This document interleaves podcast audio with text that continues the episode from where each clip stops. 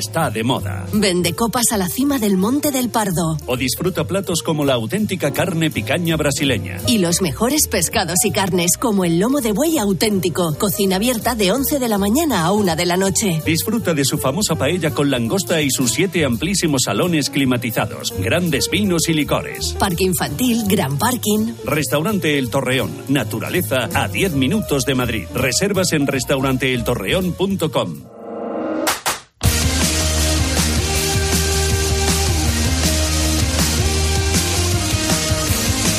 Munilla. Deportes en Mediodía, Cope. Estar informado.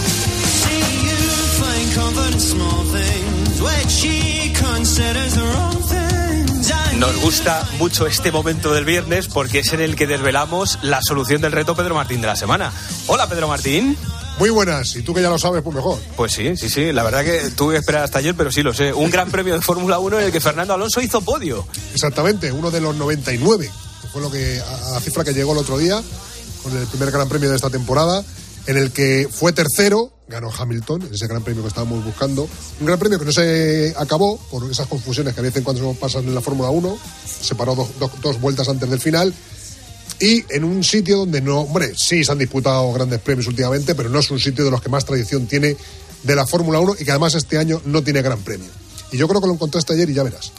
Así de contento y también cauto estaba Fernando Alonso después del apasionante Gran Premio de China. Con un podio magistral salió con fiereza para ponerse tercero. Una carrera que, por cierto, se terminó antes de tiempo. Un comisario eh, sacó la bandera a cuadros una vuelta Era el antes. Gran Premio de China del año 2014 y así nos lo contaba entonces Carlos Miguel. Ay, qué bueno, momentos, eso qué hace ocho años ya, ¿eh? Sí, sí, sí, cómo pasa el tiempo. qué 2014. barbaridad. Luis Calabor, ¿quién es el ganador de la semana? Pues el ganador de la semana en el reto Pedrito es Pío AM, arroba Pío AM7 en Twitter, o sea que felicidades para Pío. Sí, señor, y gracias como siempre por escucharnos. Pedro, que me alegro de escucharte más recuperado, ¿eh? Un, un reto dedicado a los fitipaldistas, que lo hemos Mola, llamado. la- mola. gente que sabe mucho de la Fórmula 1. Cuando ibas a 100 por la carretera y te decían, ¿dónde va Fittipaldi? ¡A 100! Ah. Hasta luego, Pedro. Adiós. Bueno, extracto del partidazo de anoche. La tertulia, los equipos españoles y Europa. No nos engañemos, eh, somos peores que muchos equipos en Europa. O sea, aquella época donde sé. todos los españoles pasaban adelante, sabías que iban a ganar. Está claro. Aquello ya está pasó. claro. no nos podemos quedar con el día de No hoy. somos élite europea ya. El día, vamos a ver, la- los días de gloria han pasado. Lo de hoy es lo de hoy. Totalmente. Hemos visto, he- hemos visto el Barça con el United, hemos visto el Mundial.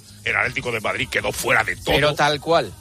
Hombre, por favor. Es que, no, es que, eh, Guas, estaba discutiendo ahora con Fouto, Sí. porque Sí. Fouto pone sobre la mesa el Madrid. Y yo digo, vale, pero. Lo no- enmascara. Claro, efectivamente. O sea, Tal los dos cual. equipos. Salvo el idilio, como salvo el idilio que tiene el Madrid con la Champions y el del Sevilla con la Europa League. Y el, Vill- el- el Villarreal, el Villarreal ganó al Manchester en la final de la Europa League. el- el nivel del fútbol español ha, ha bajado. ya, ya, pero hay que, hay que coger toda la película. Pero el Villarreal no ganó la Europa League hace Sí, el sí. A ver, Y hace año y medio, sí, sí, hace dos años, sí, pero es hace dos años, es que ahora estamos peor todavía. Estamos Bueno, peor. mucho peor. final de Champions del año pasado, el. El nivel del fútbol español ha bajado considerablemente. Sí, yo creo que no, se puede medir el éxito del Y fútbol la Liga español. Española era la que más jugadores tenía en la final del Sí, Mundial, ¿no? Sí, lo que tú quieras, sí. Pero, Pero esto se ve muy fácil, se ve muy Por fácil. Estoy una- hay competiciones europeas donde los equipos clasifican y suman como puntos y, y- y los que no clasifican. Y Y otros años hemos clasificado los cuatro equipos que estaban en, al menos en primera fase de Champions y este año solamente Mira, nos damos con Y un Europa canto en los igual, dientes. y ya está, es la realidad. Santi, un canto en los dientes y metemos uno por competición. Y Para como el si eso fuera, como si eso fuera fácil. Y nos engañemos con otra cosa. Luis Calaboro y hemos preguntado a los oyentes por esto en Twitter, ¿no? Sí, los copenautas han opinado sobre la encuesta que hemos planteado en la cuenta de Twitter de Deportescope, arroba Deportescope. ¿Europa le viene grande al fútbol español? Un 61% de los votantes, la mayoría, han opinado que sí, que Europa ahora mismo le viene grande al fútbol español, mientras que un 39% opina que no es así. Tenemos un gran fin de semana por delante. Nos quedamos enseguida en el 106.3 de la frecuencia modulada en Madrid. Así que si les apetece, si os apetece, ya sabéis, ya saben dónde estamos.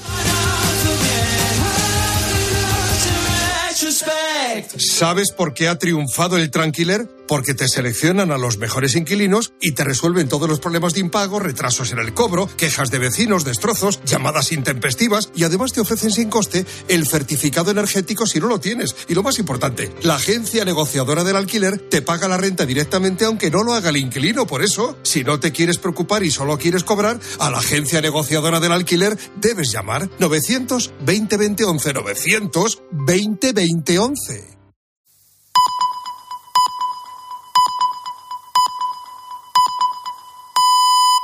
Son las tres y media, las dos y media en Canarias. Pilar García Muñiz. Mediodía Cope. Estar informado.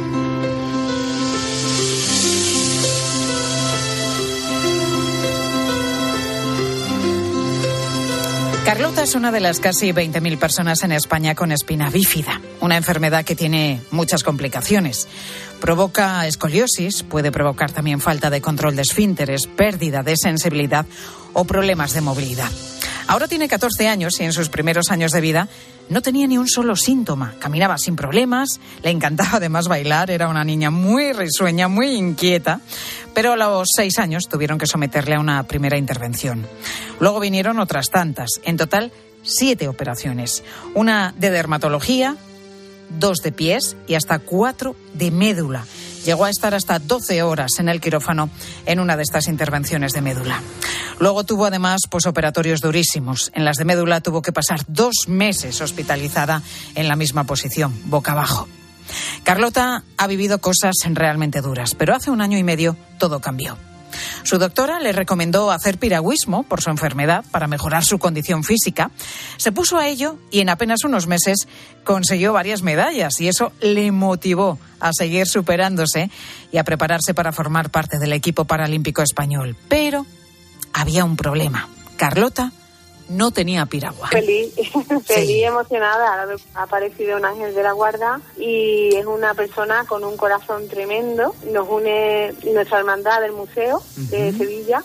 él, es, él es devoto de la Virgen de las Aguas, que digo, a Carlota le está uniendo el agua por la Virgen y con este hombre ha querido tener ese detalle, bueno, ese regalo, le ha hecho un regalo a Carlota. Escuchábamos a Silvia, la madre de Carlota. La hemos escuchado recordando cómo, después de compartir la historia de su hija en los micrófonos de Cope Sevilla, recibieron la ayuda de un oyente. Es un benefactor anónimo que ha decidido comprarle una embarcación adaptada a Carlota. Fueron varias las personas que llamaron a la emisora de Sevilla y quisieron hacer una donación para echarles una mano, pero de pronto apareció este hombre, este oyente, que directamente quería comprar el barco que al principio nos chocó porque creíamos que era una persona que nos añadía muchas personas para donar dinero, en pequeñas cantidades o grandes cantidades. Y claro, nosotros creíamos que era una donación de dinero, pero él decía, no, yo quiero comprarle el barco y que lo quiero comprar ya. Y así ha sido.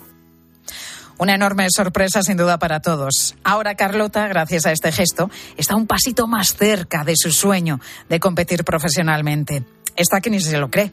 Ya está pensando en la forma de agradecerle su generosidad. Carlota no se lo cree. Carlota está en una nube, está feliz, muy agradecida a este hombre y, claro, ella dice, mamá, yo tengo que tener algún detalle con él. Y digo, bueno, pues ya, ya veremos y queremos, vamos, ya quiere conocerlo. Y no solamente le va a conocer, sino que la familia entera está pensando en invitarle a la próxima competición de Carlota, la primera con su nueva embarcación. Aunque para eso pues tendrán que esperar todavía un poquito porque el barco no está hecho. Se fabrica en el extranjero y la empresa ya se ha puesto manos a la obra para que Carlota lo tenga adaptado muy pronto y lo invitaremos a regatas, claro que sí, que la vean, a vea cómo, cómo, cómo ese barco se mueve en el agua y del barco y nada. Y la, y la verdad es que hay que decir que la empresa también se está poniendo eh, está poniendo todo la carne en asado para que así sea, que sea pronto. Y él nada más que decir que lo tengan pronto, ¿eh? que yo no me entere que, que tardan mucho en hacerle el barco. Este benefactor quiere mantener su anonimato porque cree que lo verdaderamente importante de todo esto es que Carlota tenga su piragua y pueda llegar muy lejos en este deporte. No busca ningún protagonismo. Ha dicho que lo que él quería era que tuviera ya ese barco, que ella ya esté en el barco mm, paleando y que, y que por favor que no tarden mucho en hacerlo y que no le falte de nada, que tenga todo lo que ella necesite, súper adaptado para ella, para, su para que pueda desarrollar el deporte y nada, y que también pues que a ella le guste, un barco que a ella, que sea el barco, él, él decía el barco de su sueño. El objetivo es que con este barco pueda cumplir su sueño de entrar en la selección y llegar incluso a los Juegos Paralímpicos en su categoría. Seguro que con su tesón, Carlota lo consigue. Pilar García Muñiz. Mediodía Cope. Estar informado.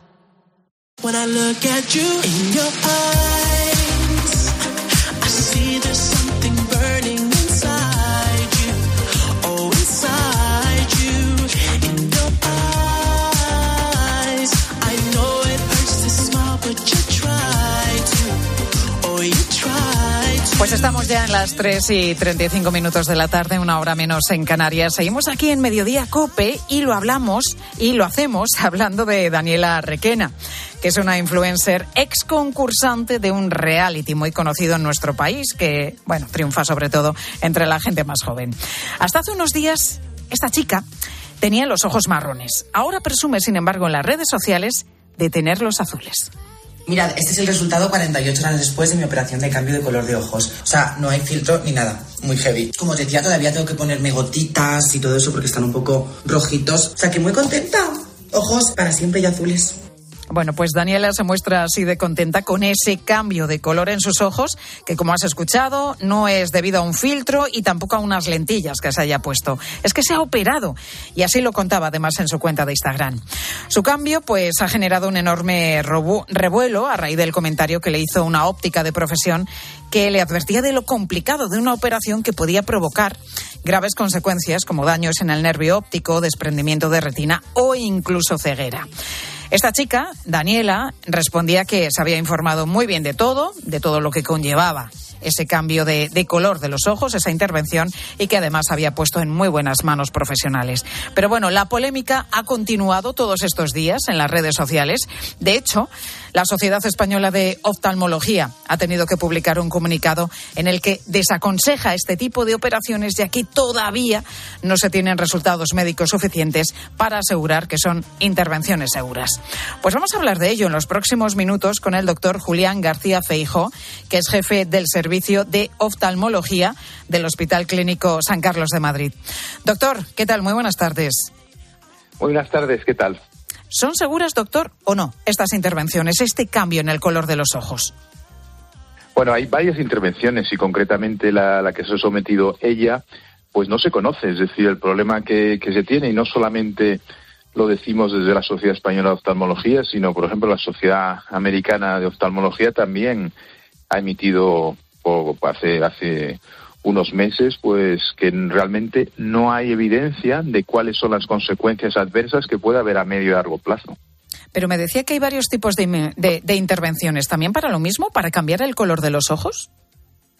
Exactamente. Hay tres fundamentales. Las dos primeras, bueno, están totalmente desaconsejadas porque ya han demostrado que tienen efectos secundarios muy graves, que son, una es colocar una especie de disco de silicona en la parte de delante del iris, es decir, es una cirugía intraocular, se, introduce ese, ese disco con el color deseado dentro del ojo y eso ha tenido consecuencias muy, muy graves, eso está muy desaconsejado.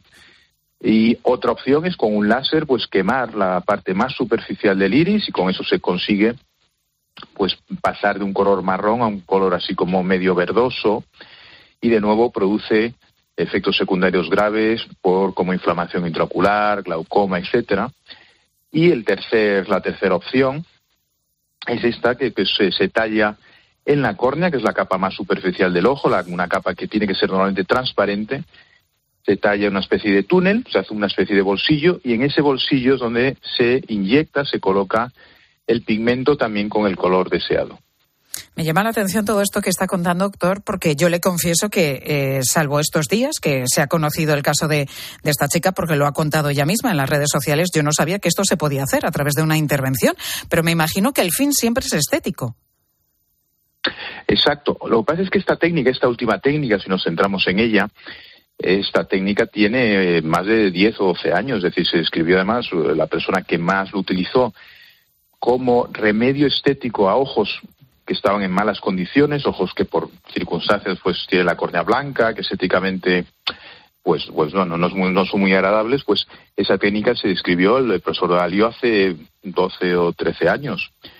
Pero es muy diferente utilizarlo en este tipo de ojos, en donde las complicaciones pueden ser aceptables, porque hay un beneficio claro, uh -huh. a una operación simplemente para cambiar el color del ojo ya que pues, es una operación totalmente estética y aunque la probabilidad de complicaciones es baja, eso podríamos hasta aceptar eso, pero hay complicaciones y, y esos riesgos pues no hay que ocultarlos, sobre todo eh, porque parece que es algo que no tiene consecuencias de la manera que se ha comunicado en esos días. Claro, estamos hablando de esta intervención, además de la que mm, no se sabe, no se tenía constancia, ¿no? No están estudiados realmente los efectos a largo plazo.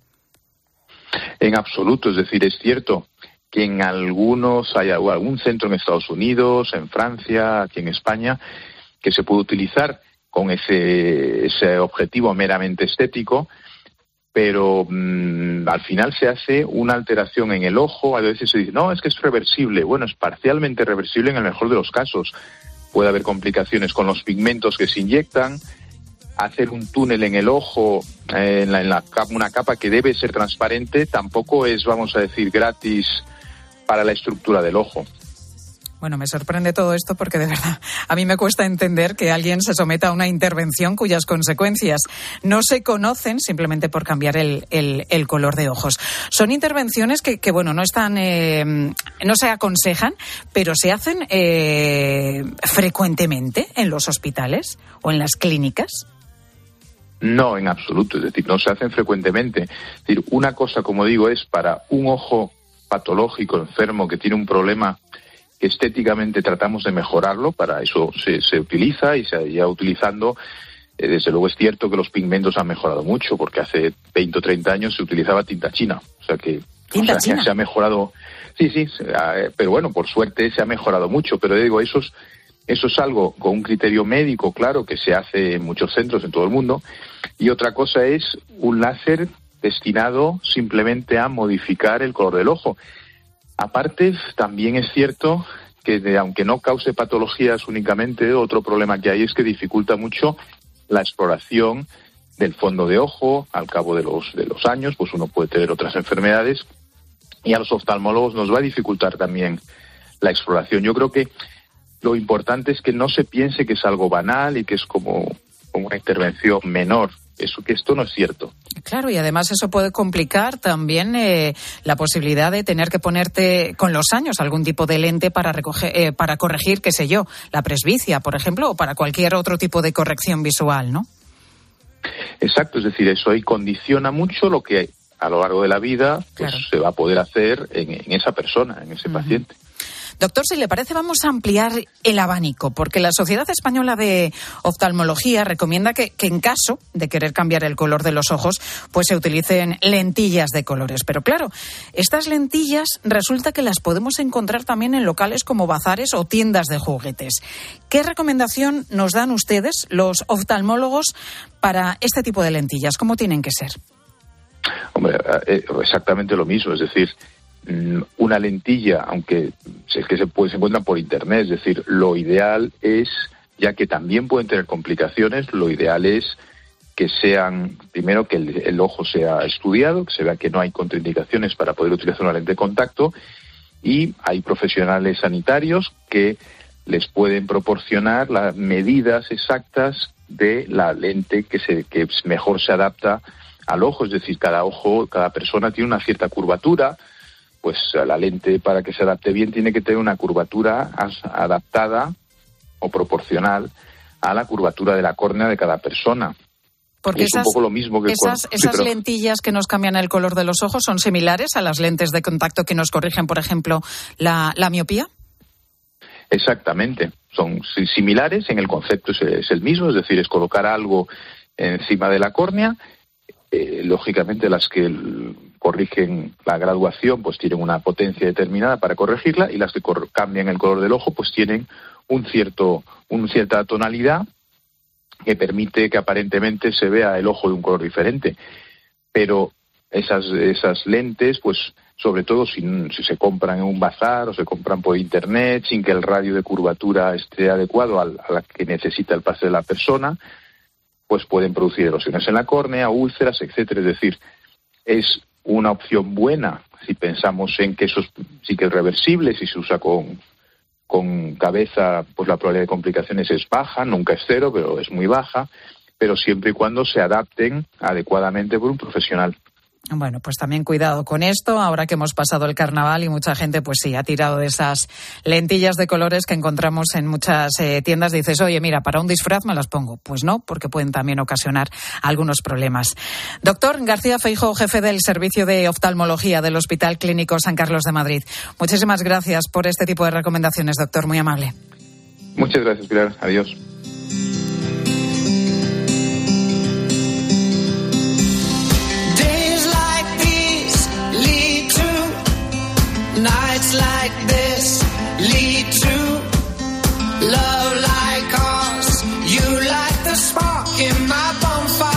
Bueno, ya lo intentó explicar Mariano Rajoy, sí, el expresidente del gobierno, en Benavente, en Zamora, ya por 2015, aunque tenemos que decir que se hizo un poquito de lío. Es el vecino el que elige al alcalde y es el alcalde el que quiere que sean los vecinos el alcalde. Una frase que Así que, además Juan, utilizamos todos muchísimo, que la escuchamos y nos sigue haciendo, pues eso, muchísima gracia y que le va a perseguir siempre. Que se lió. Esto es así. Y la frase pues ha quedado para la posteridad. Pero vamos, que lo que parece que quería decir Rajoy es que el partido más votado es el que debería tener la alcaldía. Bueno, pues te voy a hablar de un pueblo en el que no se presentan partidos a las elecciones porque tienen una forma diferente de elegir alcalde y concejales. Se trata de Valdepiélagos, está en la zona norte de Madrid. Es un pueblo pequeñito de 621 vecinos, de los que votan unos 400. Bueno, pues mañana sábado están convocados para ir al Centro Cultural del Pueblo y elegir a sus representantes. Allí cada uno va a hacer una lista con hasta siete nombres de vecinos, los que ellos quieran, los que piensen que mejor les van a representar. Pues el que tenga más votos será el alcalde y el resto los concejales, siguiendo el orden de más votado a menos. Pues esta lista es la que presentarán el próximo 28 de mayo, el día de las elecciones autonómicas y municipales en nuestro país. No hay, por tanto, partidos políticos, ni grandes ni pequeños. Aquí no hay ni PP, ni PSOE, ni ningún otro. De esta forma, elegirán a su próximo ayuntamiento, un sistema con el que llevan desde hace más de 40 años y con el que parece que están de acuerdo todos los vecinos. El actual alcalde es eh, Pedro José Cabrera y, como cualquier otro vecino de este pueblo, puede salir elegido en esa votación que van a hacer mañana sábado. Obliga a tener un sistema de toma de decisiones muy consensuado, ¿no? Es decir, que al final, dentro de los siete que integren la corporación municipal, pues hay gente que, piensa de una manera, de otra, pero um, al no tener los desencuentros entre distintos partidos políticos o una oposición, la verdad es que eso facilita mucho la gestión y la toma de decisiones. ¿Cómo empezaron con esta forma de elección en el ayuntamiento de Valdepiélagos? Pues se, se remonta al comienzo de la democracia. En las elecciones municipales, los partidos políticos presentaban listas de gente de otros pueblos, algo pues que no gustaba nada a los vecinos. Dicen, oye, no van a venir de otros pueblos aquí a representarnos en nuestro ayuntamiento. Decidieron entonces hacer una votación entre sus empadronados y eligieron a siete representantes.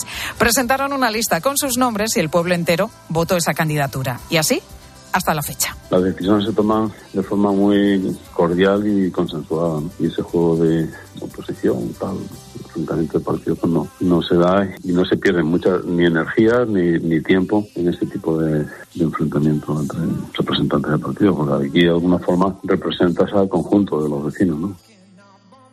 Hasta ahora ha funcionado suficientemente bien. Es verdad que a veces echas de menos tener algún tipo de contacto orgánico dentro de un partido para sacar adelante cosas, pero bueno, también a nosotros nos da mucha libertad, mucha independencia. Los responsables autonómicos o el ministerio correspondiente ya saben cómo funcionamos y después se consiguen las cosas Pues Valdepiélagos, este pueblo del norte de Madrid, está a menos de 24 horas de elegir a su alcalde y concejales para los próximos cuatro años.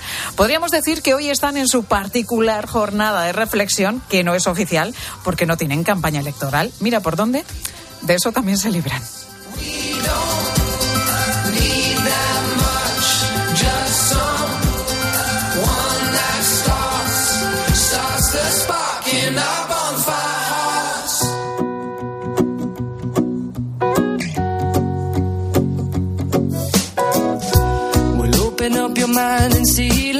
Bueno, este viernes hemos comenzado este programa, Mediodía Cope, en el Parque del Retiro, y te contaba pues que a esa hora, a la una de la tarde, había muchísima gente disfrutando del maravilloso día de sol que tenemos aquí en Madrid. Me imagino que en otros muchos puntos de España también, porque las temperaturas están subiendo de manera generalizada y, de hecho, vamos a pasar calor, ¿eh? Este fin de semana en muchos puntos de España.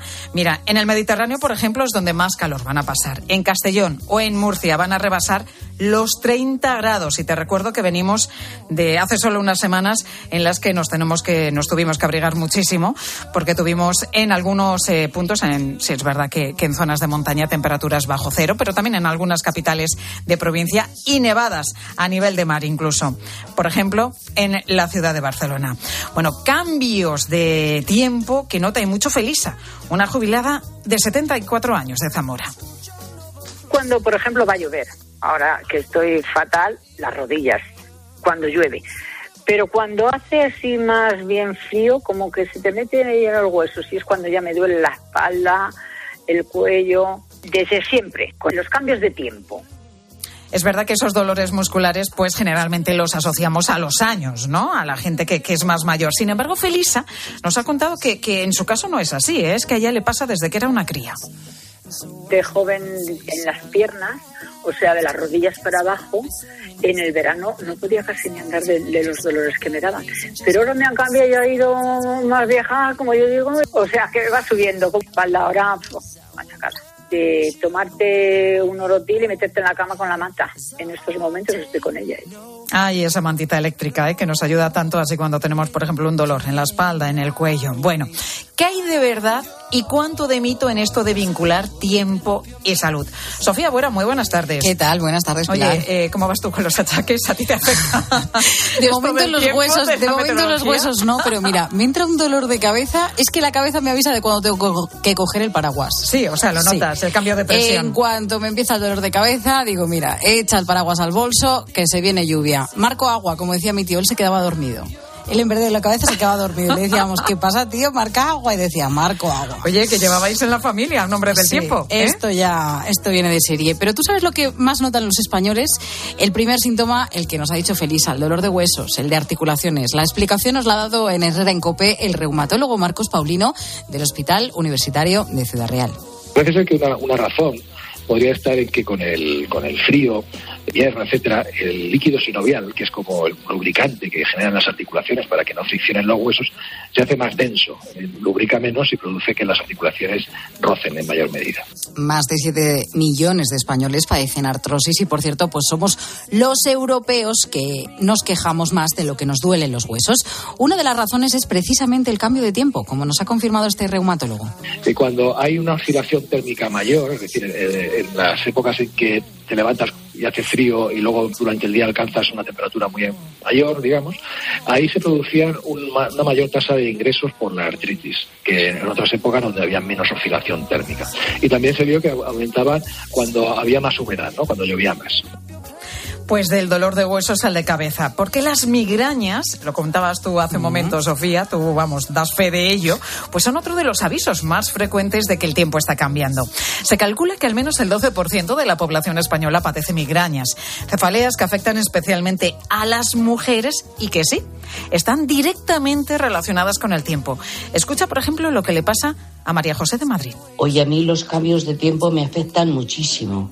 Se me pone un dolor de cabeza, un dolor detrás en el cuello, tremendo. O sea, cuando empiezo así con unas jaquecas, digo, ya va a cambiar el tiempo. Va a llover, va a hacer viento. La verdad es que me afectan mucho, mucho a mí los cambios de tiempo. No sé si es la presión, pero me afectan muchísimo. Pues sí, María José ha dado en el clavo porque son precisamente los cambios de presión atmosférica los que originan estos intensos dolores de cabeza a muchísimas personas. Pablo Irimia es neurólogo de la Clínica de la Universidad de Navarra en Pamplona. Los cambios de tiempo son uno de los desencadenantes más habituales y de hecho los pacientes perciben fundamentalmente los cambios en la presión atmosférica y son capaces de predecir cuándo se va a producir este cambio de tiempo por el inicio del dolor de cabeza.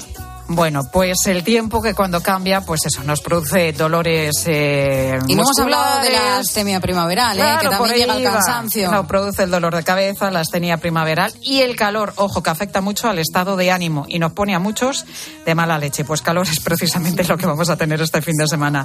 Gracias, Buera. Gracias. Pilar Cisneros, muy buenas tardes. Hola, buenas tardes, Pilar. ¿Tú notas estos cambios del tiempo, compañera? Sí, sí, a- en la cabeza también. ¿También? Sí, sí, me duele la cabeza cuando cambia el tiempo bruscamente, hijas, que será la edad también. Oye, que vi el filtro. Vi Bueno, el bueno, filtro. Madre mía, parece. Bueno, es que pareces otra persona. No, no, es que te transforma, pareces otra persona. Pero en mi caso no me digas tú a mí que no parecía Kim Kardashian. Sí, sí, sí, es verdad es que te este parecías muchísimo, de pero sigo TikTok, diciendo que tú estás infinitamente mejor Bueno, que la Kardashian. estamos mucho mejor que la. Kardashian las dos. Vamos, de aquí a Lima.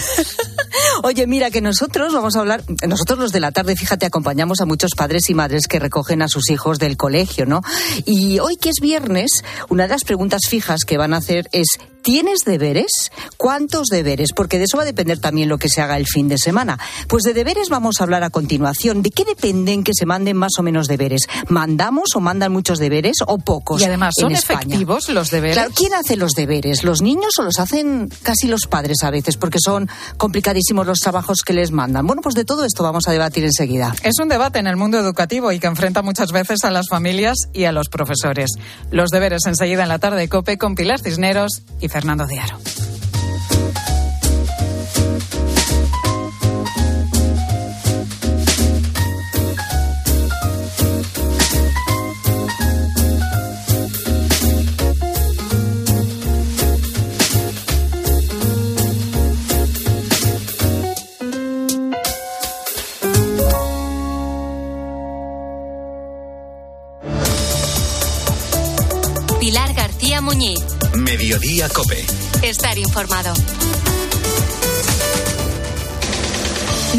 A viernes, el deporte se vive en el partidazo de Cope, desde las once y media de la noche con Juanma Castaño. Del asunto Vinicius, ¿quieres comentar algo? De los últimos 12 partidos que Vinicius ha jugado entre Liga, Champions y Copa, ha sido amonestado en 8. Por ejemplo, a dos por discutir con un contrario, en otra por... De lunes a viernes, desde las once y media de la noche. La mejor información deportiva y el mejor análisis lo encuentras en el partidazo de Cope, con Juanma Castaño.